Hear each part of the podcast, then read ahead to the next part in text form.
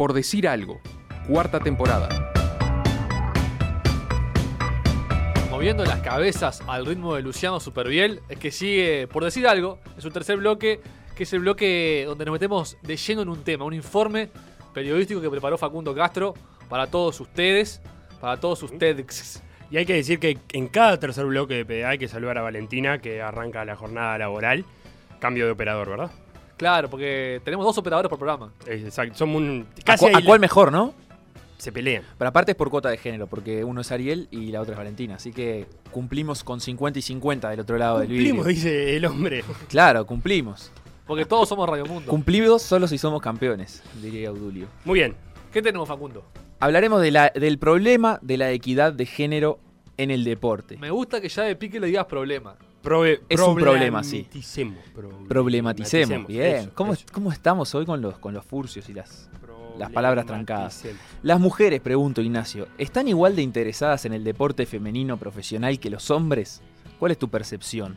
¿El promedio de las mujeres en tu Ah. entorno está igual de interesada en el deporte profesional y sobre todo en el deporte femenino profesional que los hombres en el deporte masculino o que los hombres incluso en el deporte femenino?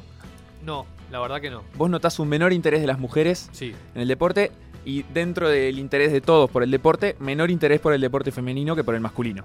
Y sí, de hecho, las mujeres que conozco que les gusta el deporte, que lamentablemente no son tantas, eh, prefieren incluso el deporte masculino de- para consumir. Por deporte hablamos de deporte de competencia, ¿no? No estamos hablando de, de- de primer nivel. salir pero- a correr en la general- rambla, que es Ah, bueno, hacer en, deporte. en general también igual, ¿eh? Se- po- Sí. Podemos generalizar, yo creo que sí. Pero en este caso la pregunta era del deporte profesional. Claro, sí, el- a mí me parece que la pregunta va orientada al consumo. A mí me interesaría saber, ¿las mujeres consumen deporte profesional como espectadoras? ¿Y qué deportes consumen las mujeres a la hora de verlo? Escríbanos al 091-525252 o a las redes de Por Decir Algo. Por ejemplo, el Twitter, arroba por decir algo web. Mien- ¿Será porque, Mientras sigue el informe, ¿verdad? sí, ¿Será porque las mujeres han internalizado la baja estimación hecha por el mercado y por la sociedad patriarcal en general de los logros atléticos de las mujeres? ¿Quién se pregunta eso? Se, pre- se lo pregunta Claudio Tamburrini, Ah. un filósofo, eh, filósofo que ha dedicado estudios al deporte, se ha metido en temas como el nacionalismo, el doping, la trampa, y bueno, en este caso se mete también con lo que él denomina el problema de la equidad de género en el deporte. Eh, afirma que la supuesta superioridad masculina en el deporte es probablemente un mero hecho social. O sea, hay superioridad masculina porque hay miles de años de historia en los que el hombre está socializado hacia eh, este tipo de prácticas, las prácticas que rigen el deporte, el, el- el uso de la fuerza física, el desarrollo de la fuerza física y de las capacidades motrices. Y muchas de las disciplinas son inventos masculinos. También, existe un área profesional donde ese chauvinismo, se refiere al chauvinismo de- del, del- del machismo, todavía predomina, dice Tamburrini. Hasta hace muy poco ni siquiera había sido cuestionado. Es el deporte. La mayoría de las competencias son segregadas sexualmente. Mujeres contra mujeres, hombres contra hombres. El cuestionamiento de Tamburrini no es solo eh, si el deporte femenino tiene igual importancia o no que el deporte masculino y si las mujeres se preocupan de la misma manera que los hombres o no por el deporte, sino que además ve un problema en que el deporte sea segregado sexualmente, mujeres contra mujeres, hombres contra hombres. Esta división goza de amplio apoyo, denota que tanto de sectores eh, del público como de los burócratas deportivos y de los mismos atletas de ambos sexos. Por alguna razón, tanto partidarios como enemigos de la equidad de género argumentan que las competencias mixtas tendrían un efecto dañino para la calidad del juego. Es evidente por qué los que no son partidarios de la equidad de género argumentan eso. Me, me- me resulta bastante evidente porque, bueno, por algo no están a favor de la equidad de género, pero eh, él plantea que también los enemigos, eh, perdón, los, Los eh, partidarios. partidarios de la equidad de género eh, argumentan esto. ¿Y por qué lo hacen? ¿Se te, ocurre alguna, ¿Se te ocurre alguna idea? Yo creo que Felipe ya lo tiene Yo- porque ya leyó también. Y bueno, dale, que lo digas. No, No, sé, si, no me adelante, dejan, no, Nachito, si no me adelante. dejan probar, no, no, No, dale por vos, favor, Fede, dale vos, Nachito, no se me por ocurre favor, nada. Ahora- adelante. Ahora no se me ocurre nada, me puse el balde. ¿Me dale. repite la pregunta? Si se te ocurre por qué incluso los partidarios de la igualdad de género, de la equidad de género, eh, podrían estar a favor de la segregación. Porque ma- hay mujeres contra Sí, mujeres hay, y hombres contra Hay que tener en hombres. cuenta que lo dice Tamburrini.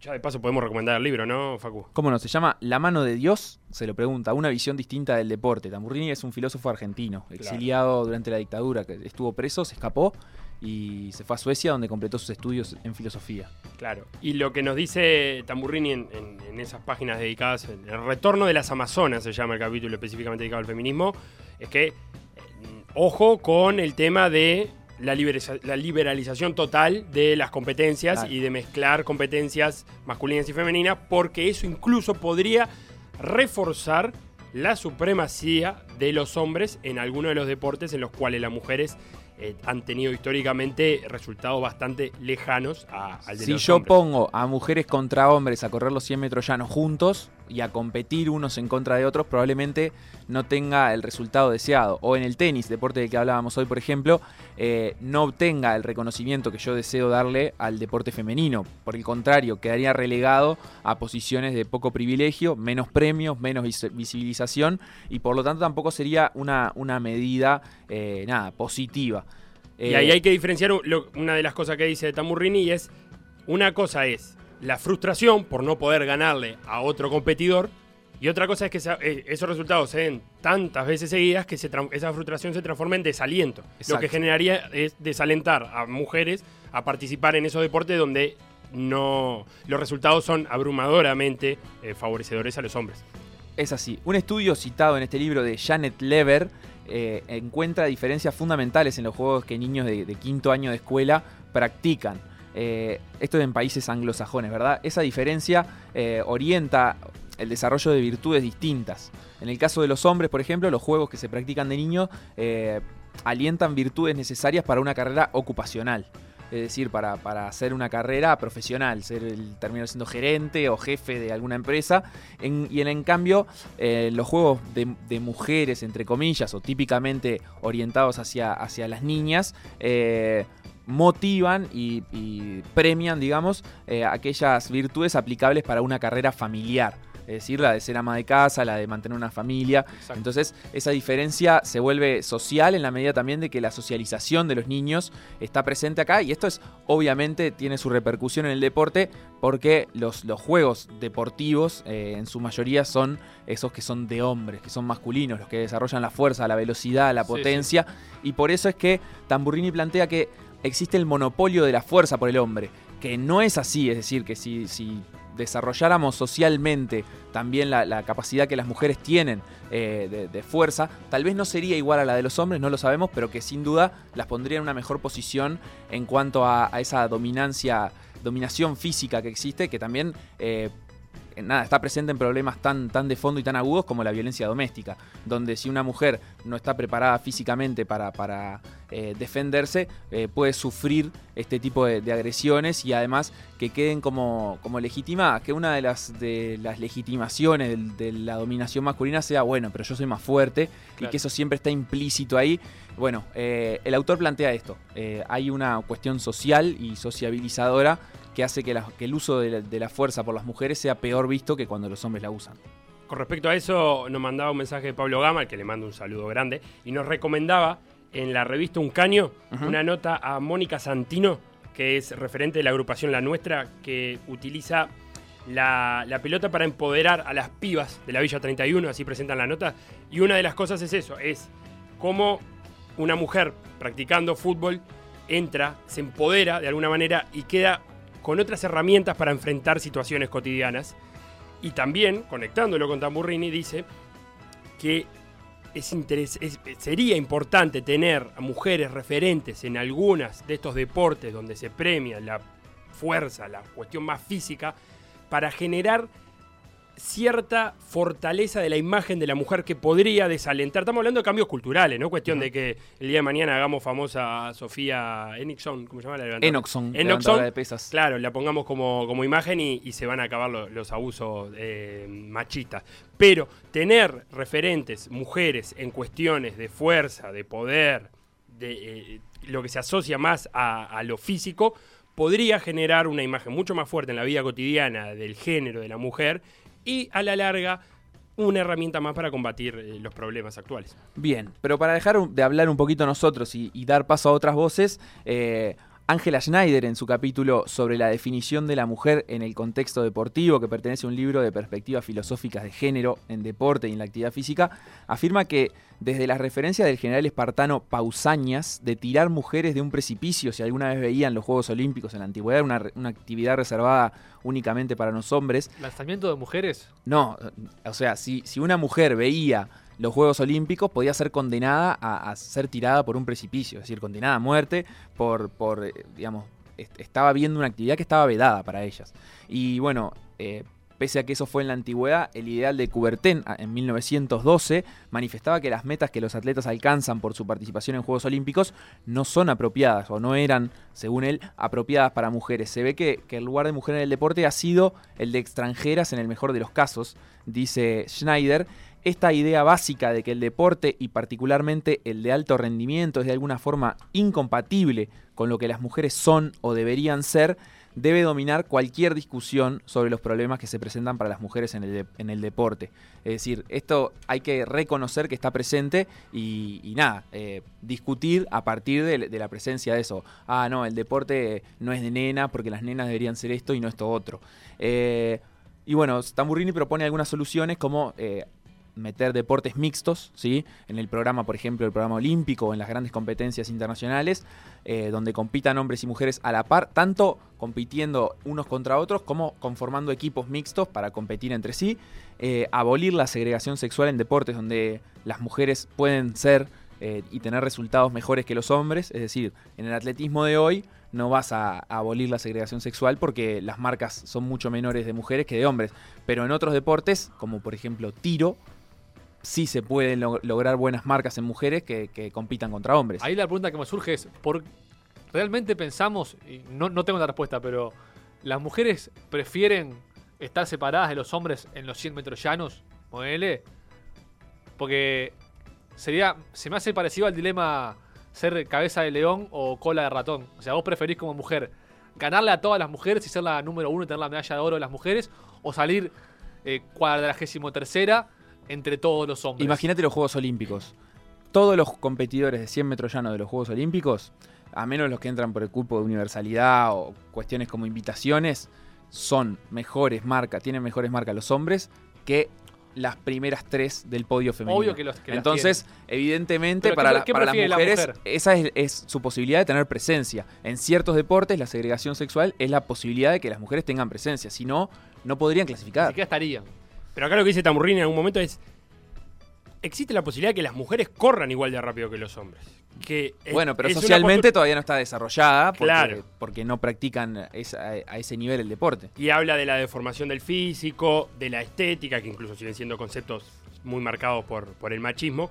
Pero lo veíamos hoy con Nacho. El récord mundial de 100 metros femeninos en Río hubiera, le hubiera alcanzado solamente para pasar la fase preliminar, donde entran los peores tiempos y los cupos por universalidad. Y solamente 6 varones en esa. ¿De cuántos eran? 72. 6 de 72 corrieron por arriba del récord mundial de 100 metros femenino. Pero es que es lo que te decía, y seguramente esos 6 ninguno clasificó, digamos, por real mérito propio, sino por un mérito regional o, o, de invitación de, bueno, este país en atletismo y en natación, que son los deportes donde pasa eso, eh, tiene que tener un representante, mandamos al mejor atleta y el mejor atleta es uno de los peores 6 de, de los 100 metros llanos. Después hay ejemplos de exitosidad, éxito. ¿Para qué, sí. ¿Para qué alargar la palabra santo? Tamburrini empieza hablando en el éxito. capítulo. Por ejemplo, acá nos, sí. nos escriben y nos dicen Lola Moreira le está ganando a hombres, por ejemplo. En el sudamericano de clase radial salió tercera en la general. Lola Moreira salió tercera en la general en este centro sudamericano. En el del año pasado fue primera. Campeona y le ganó a hombres, obviamente. Pero bueno, justamente vamos a hablar ahora de vela, un deporte donde se agregó una clase mixta para los Juegos Olímpicos de Río 2016. Conversaba con Mariana Foglia, que fue olímpica en 2016, junto a Pablo De Facio en la clase NACRA 17, esta clase mixta, un hombre y una mujer. Considera ella que la desigualdad de género sí afecta al yachting, al deporte que ella practica, ya que habitualmente se ve en los torneos competir a más hombres que, que a mujeres. Y que haya una clase mixta eh, aporta, a su entender, para la igualdad de género, para aumentar la cantidad de mujeres que compiten, ya que en esas clases quedan conformadas con tantos barcos como mujeres y hombres. Es decir, si hay 20 barcos, hay 20 hombres, hay 20 mujeres. Eh, no hay diferencia en eso. Y el mundo de la vela recibió muy bien esta experiencia, ya que además de, que el diseño del barco aumentaba la velocidad y, el atractivo de la competencia en sí, eh, fue divertido. eh, la, experiencia, según Mariana, fue divertida, que, cuando todos los barcos llegaban a la playa, nada, hubiera, esa cuestión de integración, hombres por un lado y mujeres por el otro. Por lo menos a, a ellos les resultó algo, algo muy atractivo y, y cree que, que la valoración en, en- como en el mundo de la vela, en ese, en ese micromundo, fue muy positiva. Y bueno, ella recuerda que competía en, en Snipe con su hermana Andrea, clase en la que fueron campeonas mundiales Sí. eh, un barco íntegramente de mujeres y algunas competencias eran abiertas y competían contra hombres. Así como decíamos recién, Lola Moreira competía y, y le, le gana a hombres. También recuerdo el caso en tenis de mesa de Pia Lorenzotti, que hace un par de años nomás fue campeona nacional absoluta. O sea, eh, tanto de hombres como de mujeres gan- compitió prácticamente en una en esa categoría que, que era casi que íntegramente masculina y le ganó a todos, eh, se consagró campeona. Este, así que bueno, existen estas experiencias. Después recogíamos también algunos datos de los próximos Juegos Olímpicos de, de Tokio 2020. Las mujeres van a constituir un 48,8% de los atletas presentes, o sea, casi la mitad. Ya Y tendrá, sabe. sí, y tendrá 18 pruebas mixa- mixtas ese programa olímpico, el doble de las efectuadas en Río 2016. Eh, tenemos el caso reciente de los Juegos Olímpicos de invierno, donde se incorporó, por ejemplo, el curling como, como disciplina mixta, es decir, lo- los torneos de curling vieron este deporte que se parece al Sí, tejo sí, o a las bochas. Bueno, se abrieron con, con parejas mixtas eh, compitiendo, salió campeón Canadá en ese, en ese torneo. Pero bueno, como que tam- yo, yo entiendo que este libro de Tamburrini, con ciertos planteos que no son solo de él, que hay como un. Eh, nada, un, un Él sustento. discute, él discute con otras, presenta opiniones Claro, de otros filósofos. Y, presenta bibliografía de gente que ya está escribiendo o estaba escribiendo desde la década de los 70 sobre esto. Eh, ya están calando, este libro es de, de alrededor del 2000, si no me equivoco, eh, y ya está calando en, en- en las, en las esferas que él llama como de los burócratas del deporte, porque, porque bueno, eh, se está orientando el deporte hacia eso. En, en, por ejemplo, natación va a haber pruebas eh, mixtas de relevos. Yo creo que en, en atletismo tendría que, ser- que pasar igual. Si hay pruebas de relevos donde haya por lo menos que dos participantes por equipo, ya se puede conformar un equipo con una mujer y un hombre y peleamos todos en igualdad de condiciones, todos con una mujer y un hombre en cada equipo. Y nada, es, es una, una competencia atractiva, interesante, porque además seguramente puedas poner a, a la mejor mujer a competir con el mejor hombre de tu país, Sí. a defender tu, tu bandera. En el Eh, tenis hay dobles mixto también en Juegos Olímpicos y Grand Slam. Son muy poco marketineros, tienen muy poca visibilidad en realidad. Creo que nadie se acuerda de los campeones dobles mixto de, de nada. Lo interesante de Tamburrini es que pone sobre la mesa el. Pensemos en disciplinas que suplanten a esta disciplina. ¿Por qué este status quo, no? ¿Por qué jugamos a lo que jugamos en los Juegos Olímpicos y no podemos jugar a otras cosas? Y cuando pensemos esas otras cosas, esos nuevos deportes, pensemos también en deportes donde eh, la- las características de las mujeres eh, sobresalgan de alguna manera. Porque hoy por hoy tenemos las disciplinas pensadas, inventadas por los hombres. Y quería destacar en este primer bloque lo que comienza diciendo en el último capítulo eh, el argentino y es San Yang, la china, de que en, el- en Barcelona 92 con 14 años fue la primera mujer en ganar una competencia mixta, tiró el plato, donde competía contra hombres y ganó. A partir de ahí, ¿qué pasó? Se volvió a segregar el deporte del tiro al plato entre eh, mujeres y hombres. Claro, eso molestó a algunos y bueno, se volvió a segregar. Eh, también tampoco seamos utópicos en pensar que bueno, de un día para otro podemos cambiar todas las disciplinas deportivas, porque lo que, lo que hay en los Juegos Olímpicos no son solo disciplinas deportivas, sino federaciones internacionales de cada deporte que mueven millones y millones de dólares. Entonces creo que lo más sensato en un principio es reclamar a esas federaciones eh, que que adapten sus deportes y que traten de hacerlo lo más inclusivo posible para eliminar esa segregación sexual y para emparejar en los casos donde son segregados la cantidad, eh, eh, los, digamos, los montos por premios y la exposición. Se reservan por lo general los horarios más importantes en Juegos Olímpicos, en Mundiales de Atletismo, de Natación, los horarios con menos competencias aledañas. O sea, cuando todo el mundo está concentrado mirando una sola cosa, se reservan para las competencias masculinas. Eso suele suceder. Y eso también es una forma, no de invisibilización, porque en los Juegos Olímpicos todo el mundo ve todo, pero, bueno. Para, para de- patrocinio, por ejemplo, es mucho más atractivo. Exacto, de, aumentar las audiencias de, lo- de las, competencias que, que son masculinas. Pero bueno, convoquemos a otras voces. Denise Legrand, Opa. Que trabaja en el proyecto Nada Crece a la Sombra. Sí. eh, Ustedes conocerán o no. Sí. El ¿Cómo proyecto no? Nada Crece a la Sombra, que trabaja con, con, eh, jóvenes, con, con menores en condiciones eh, de, de- de, por ejemplo, la colonia Berro. Privados de libertad. exacto, privados de libertad, esa es la palabra. por no decir presos. Para, para, bueno, Y usan el deporte como herramienta. de para buscar, exacto, para buscar la inserción de, de esos jóvenes a la sociedad. Eh, también coordina un portal de fe- feminismo en la diaria, Denise, y es parte del Consejo de Redacción de Deportes de ese medio. Eh, comenta cómo ve al, al deporte hoy en día. El deporte es un escenario, como tantos otros, típicamente masculino, ¿no? La hegemonía está dada por lo siempre estamos acostumbrados a ver a los varones en política, en escenarios y en las canchas en general.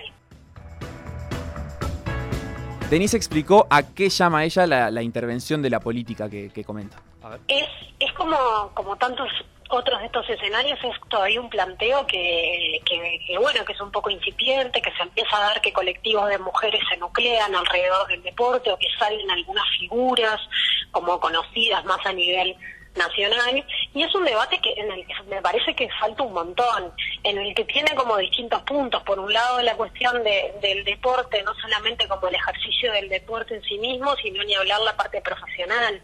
Para las mujeres es impensable por ejemplo dedicarse al fútbol profesional. Cuando bueno también para los varones es bastante difícil dedicarse al fútbol profesional ni hablar con el fútbol miseria que tenemos pero a su vez también las mujeres es algo que ni siquiera existe la posibilidad real porque no lo hay entonces ahí cuando el mercado no genera la oferta es donde tiene que aparecer la política y donde tienen que aparecer los colectivos a forzar para que aparezca esa política.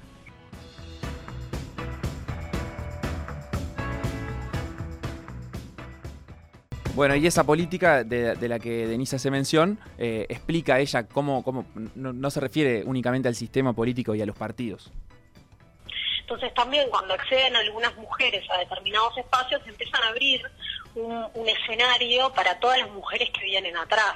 No solamente a nivel profesional, que bueno, que ya sabemos que son muy pocas las personas que se dedican profesionalmente al deporte, pero también como ese espejo imaginario en el que una niña puede hacer más o menos lo que quiere hacer y no solo lo que su género la determina hacer.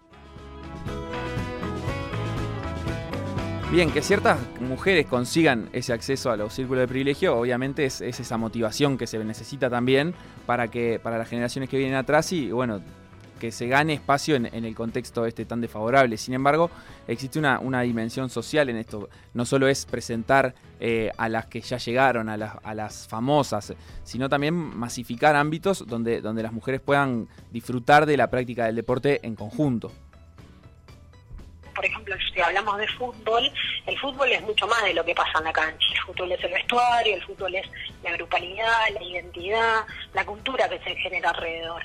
Y muchas veces las mujeres no tenemos ese espacio o ese espacio tan fraterno de encontrarnos para generar una identidad y demás. Entonces, en ese tipo de cuestiones o, en los barrios, cuando se empiezan a generar ese tipo de espacios, ya se empiezan a generar cambios de por sí. Que esos cambios capaz que son muy mínimos, como que por lo menos no te digan torta por estar jugando al fútbol o no creas que no, no crean que sos un bicho raro. Este, ese tipo de cosas que empiezan a mover la realidad y que empiezan a como hacernos imaginar que existe como gente que puede ocupar esos lugares. Bueno, muy claro, ¿verdad? Como, como que está esa dimensión, digamos, de, de los lugares que están bajo, bajo los focos. Eh, y el de, prejuicio sexual también que ahí nombró que siempre está Exacto, que es, que es el profesionalismo, que es el, el eh, nada, los talentosos, que, que, es lo que visibilizan los medios, pero también está ese, ese espacio en la vida de cada uno, de bueno, eh, no ser discriminadas por practicar un deporte y sobre todo no, no, reforzar esos estereotipos desde los juegos, desde la infancia, eh, donde las nenas hacen esto, los nenes hacen lo otro. Después de la pausa, ¿nos vas un poquito más, Facundo? ¿Cómo no? Vamos arriba.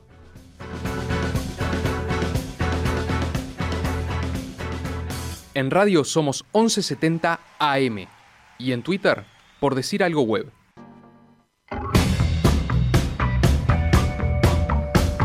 A las 13 y 51 minutos estamos en el último bloque de Por decir algo. Gracias a todos por acompañarnos. Vamos a cerrar el programa con el cierre del informe de Facu sobre la mujer en el deporte y muchas reflexiones.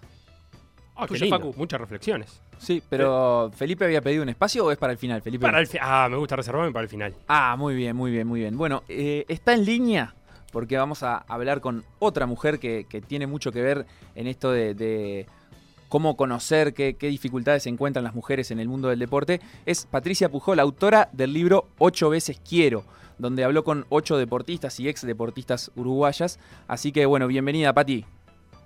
Hola, ¿cómo están? ¿Ustedes andan bien? Muy bien, por suerte. Bueno, queremos aprovechar esa experiencia que, que vos tuviste al escribir el libro, hasta al recoger estas historias, para, para saber, sobre todo si, si sentiste que encuentran las mujeres más dificultades que los hombres para, para obtener apoyos y reconocimientos dentro del mundo del deporte. Y bueno, primero que nada, gracias por el interés y, y por, por dejarme participar. Después, eh, contarles que estuve pensando un poco las preguntas y bueno, y la inquietud, ¿no? Esta de, dividir el, o, ver un poco, la, ponerle lupa al mundo del deporte en términos de, de- género, y pensaba que en realidad me parece que no es tanto de lo que pasa en otros sectores de actividad, ¿no? Donde se reproducen algunas inequidades, no solo de acceso, sino luego de, de poder mantenerse, ¿no? Dentro de, esa actividad.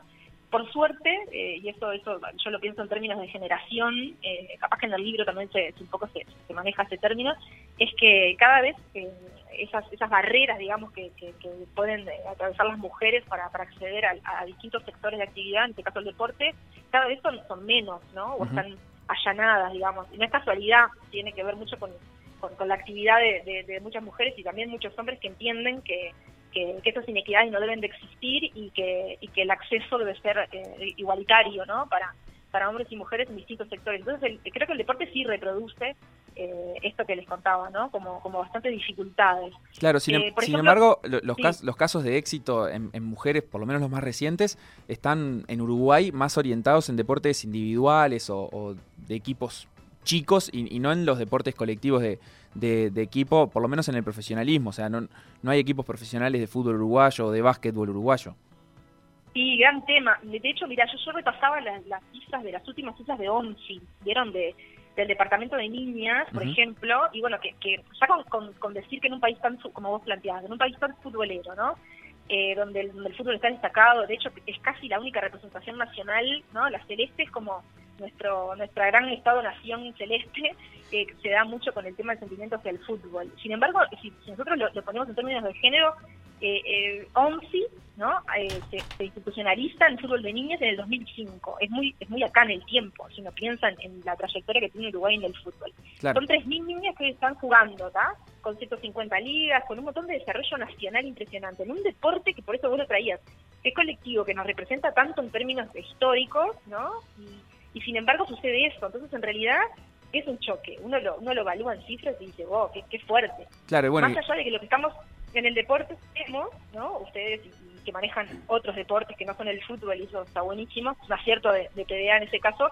Eh, como vos traes, eh, los, los deportes individuales, eh, es cierto que en este caso en el libro también está, ¿no? Que hay, hay, hay gurisas hoy o mujeres que, que están, están destacándose con un montón de dificultades que, a las que se sobreponen, pero, pero no creo que haya un plan para eso, no creo que haya un proyecto para eso. Creo que en algunos casos son, eh, o, o por lo menos no, no parece tan institucionalizado, ¿está?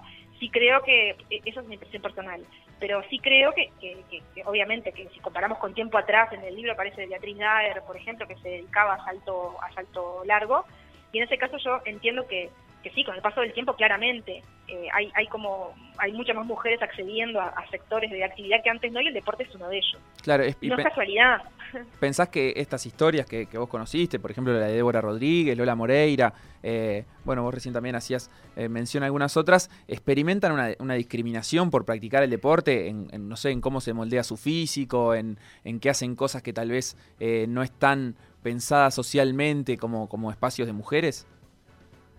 Sí, yo creo que en el libro aparece que, que sí, en algún momento se han sentido, por ejemplo, el en- vuelvo al fútbol, pero porque ahora me ocurre este, pensar en, en- en eso, eh, esto de que, de que es un, un deporte para, para hombres, sí. A el la nena no le regalan pelota el Día de Reyes.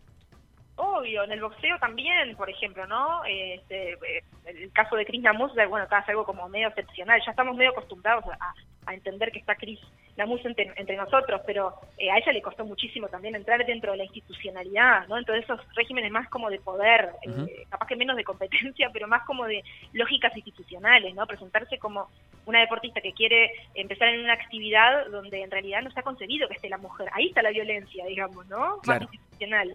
Eh, donde en realidad no es, no es que no es que te hagan algo por estar allí, sino simplemente no te tenían en cuenta, jamás podrías haber entrado, porque no había un lugar para que entraran mujeres. Eh, entonces, eh, es, es ya las, las iniciaciones son comple- son complejas, porque mismo en el caso de Cris, por ejemplo, lo traigo que el boxeo puede ser algo ya este, paradigmático. eh, en esto no del, del- del golpe, el mundo más, más este, Sí, el uso de la fuerza. machista, más- el uso de la fuerza, más masculinizado, ¿no? Esa cosa como esa mujer este ya no femenina, digamos, en términos este ya casi como eh, sí de estigma. Eh, claro, ahí ella, ella plantea que para iniciarse tuvo que eh, que bueno, que discutirle la institucionalidad de alguna manera, eh, bueno, ¿por qué no me van a recibir a mí si yo tengo todas las condiciones físicas, he hecho estos entrenamientos, ¿no? Llego hasta estos niveles de, de esfuerzo dentro de mis dentro de mis posibilidades y por qué no voy a ser evaluada. Entonces ahí la, la evalúan con un sparring nombre, o sea, hasta eso, ¿no? Hasta romper esos, esos, esos eh, digamos, esos espacios donde ni siquiera era contemplado que una mujer pudiera entrar. Entonces digo, me parece que es, y no, no es muy, muy atrás en el tiempo, eso es lo loco, ¿no? Claro. Eh, que, que está ahí nomás. Entonces, bueno, y después, el- eh, como vos decías, este, Facundo, creo que, que- que me habías dicho lo de lo del profesionalismo. Claro, después si uno, aparte de lo amateur, que ya tiene todas estas complejidades, salta a una mujer que pueda vivir de eso, Sí, ya no es. contados. Usted, usted lo sabe mejor que yo. Son casos así que contamos con capaz que con una mano, o los de una mano Bien. en Uruguay, ¿no? No, para- es muy, no es muy común. Para despedirnos y cerrar el programa con, con Patricia, quería destacar dos historias de jugadores profesionales masculinos que salieron jugadores de fútbol por la madre. Uno es Benedetto en una preciosa entrevista en página 12, el delantero de Boca, ¿verdad? Que futbolista como la madre. Y otra es Jonathan Sabatini, el santucero que está jugando en el Lugano de Suiza, que lo dijo. Yo aprendí a jugar al fútbol por mi madre, siguiendo a, mi mamá, que jugaba en la selección de Paysandú por el interior. Y también tratar de romper esa idea de mientras los hombres son futbolistas, las mujeres por ahora son chicas que juegan al fútbol. Y no estamos, es- tenemos que dar ese paso, entender que también en futbolista como cualquier deporte, ¿no? Dejar de que sean chicas jugando al fútbol y que pasen a ser futbolistas. Y yo te agrego al tenista Andy Murray y también a su hermano Jamie, los dos que fueron número uno en singles y dobles respectivamente, que fueron inculcados al deporte y fueron dirigidos y totalmente influenciados por su madre. Hay una nota en PDA que si la googlean ponen Andy Murray PDA, más fácil así, la encuentran. Muy bien, bueno, clarísimo lo que, lo que decía Pati, que cómo esto existe también eh, hasta, hasta ahora, hasta hace casi nada, e incluso seguro que, que se perpetúa hoy en día. Así que bueno, te agradecemos estos minutos, Pati. Eh, nos vamos despidiendo. No sé si querés agregar alguna cosita más puntualmente. Sí, no, so- solo agradecerles a ustedes el, el- el espacio y, ta, y, y sé que, que en esto que les contaba, ¿no? Que, que ustedes este, abren abren cancha como para, para otros deportes. Me consta que invitan a un montón de, de, de mujeres que están en actividad para darle visibilidad, porque yo creo que ahí el periodismo tiene mucho que hacer, ¿no? Darle visibilidad a sectores donde no, no se visibilizan en otros medios. Así que bueno, celebro que, que ustedes lo hagan y bueno, vamos arriba. Nada, cuentan conmigo para lo que sea. Bueno, muchas gracias, Pati. Yo, antes de cerrar el programa, quiero dar uno- un dato o unos datos con respecto a los Juegos Olímpicos y a la participación olímpica uruguaya a lo largo de la historia. Tenés 20 segundos, Para Facundo. Tiempo en el 2016, aire ya. un 29% de nuestra delegación, eh, Sí. cinco clasificadas, eh, representaron a Uruguay en los Juegos Olímpicos. 29% de la delegación uruguaya. Pero el resumen histórico, Sí. sin incluir a, a esas- a esa última participación en Río 2016, en 20 ediciones, sí. 435 participaciones totales, 407 masculinas y solo 28 femeninas, un 6,4% del total de las participaciones históricas de Uruguay en Juegos Olímpicos son femeninas. Incluyendo Río 2016, el porcentaje subió un punto, pasó a ser 7,3, agregando una edición más. Y bueno, esta, esta edición donde, donde tuvo la particularidad de que era como la delegación femenina, eh, o una delegación femenina particularmente grande. Las mujeres debutaron por Uruguay eh, recién en los Juegos del 52. Eh, cuando en realidad la primera participación de, de Uruguay fue en el 24 en Juegos Olímpicos. Y después del 52, recién en el 68 volvieron a participar. Cortito, la UDAF llama por ir a la par. Van a tratar los jueces de salir este fin de semana con una pancarta para construir entre todos más igualdad en el deporte, más oportunidad, más respeto y decir no a la violencia de género en todas sus manifestaciones. Construyamos igualdad, dice la gente de UDAF. Bien, que son los árbitros. Correcto. Muy bien, bueno, nos vamos. Estamos Vamos a cerrar, sí. eh, de este tema sobre, sobre género y deporte hay muchísimo más por hablar. Por suerte tenemos todo un año por delante.